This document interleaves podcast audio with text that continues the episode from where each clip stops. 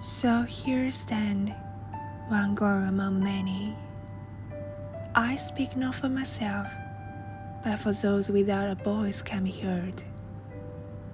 Those who have fought for their rights, their right to live in peace, their right to be treated with dignity, their right to equality of opportunity, their right to be educated. Dear friends, on 9 October 2012, the Taliban shot me on the left side of my forehead. They shot my friends too. They thought that the bullets would silence us, but they failed.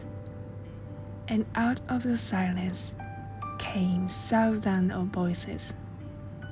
The terrorists thought they would change my aims and stop my ambitions, but nothing changed my life except this.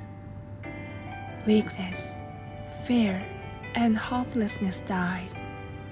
Strength, power, and courage was born. I am the same Malala. My ambitions are the same. My hopes are the same. And my dreams are the same. Thank you so much. And good night.